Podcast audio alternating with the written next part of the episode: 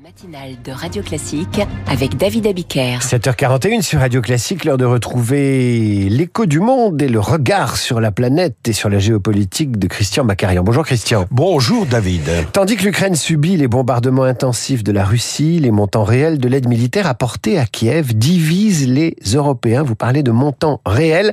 Faut-il vraiment croire aux effets d'annonce? Le ministre des Armées, Sébastien Lecornu, est très agacé par les annonces publiques de certains partenaires de la France qui ne joueraient pas franc jeu.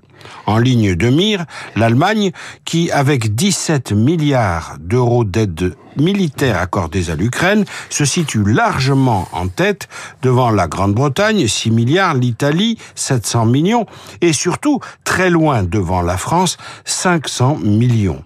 Ce classement qui place la France en douzième position mondiale est dû au très sérieux Institut de Kiel, une institution allemande fondée en 1914, peut-être une raison supplémentaire d'être agacé. Alors je reprends vos chiffres quand même, c'est intéressant. L'Allemagne annonce une aide militaire à l'Ukraine de 17 milliards d'euros et la France en est à 500 millions. Alors en quoi ce classement et ces chiffres donc sont-ils contestables? D'abord, ce classement repose sur des données déclaratives des Et non sur les livraisons effectives. Il peut y avoir beaucoup de délais entre les deux. Ensuite, ce classement ne fait pas de distinction entre les matériels homologués aux normes de l'OTAN et l'ancien matériel soviétique dont étaient équipés les pays du pacte de Varsovie. C'est ainsi que la Pologne se retrouve en septième position mondiale en raison de ses livraisons de MiG-29 à l'Ukraine, un avion de chasse mis en service au début des années 1980. Ça vole encore ça Oui, a priori. Ça dépend. Face aux avions russes, ça fait plus tellement le poids. Enfin, concernant le cas spécifique de l'Allemagne, ce pays a livré à Kiev des missiles solaires hors d'âge en provenance des stocks de l'ex-RDA.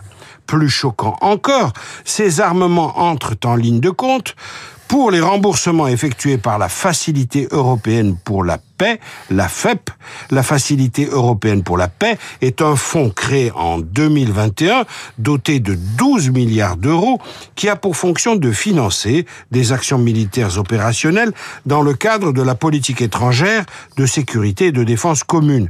C'est une sorte d'embryon d'armée européenne. Alors il y a des effets pervers, semble-t-il. Et oui, la Facilité européenne pour la paix reçoit des demandes de remboursement pour les livraisons d'armes effectuées par les différents États de l'Union à l'Ukraine.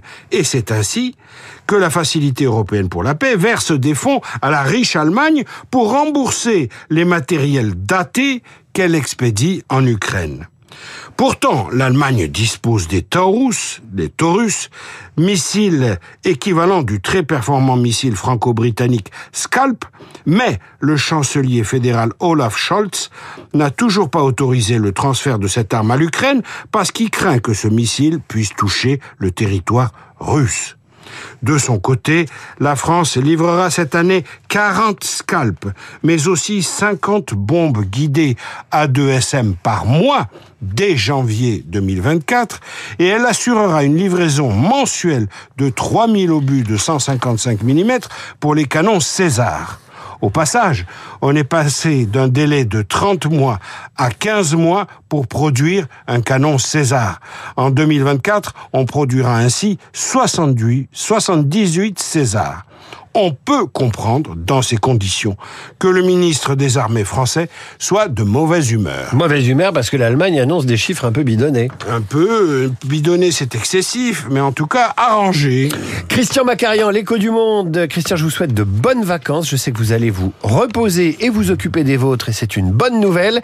À suivre un peu de poésie dans un monde de brut. Vous savez que la gauche poétique a pétitionné contre Sylvain Tesson pour l'empêcher d'être le parrain du printemps des poètes. Eh bien, dans un instant, un journal imprévisible en vers, en prose et en alexandrin avec Augustin Lefebvre. Radio Classique 7h40.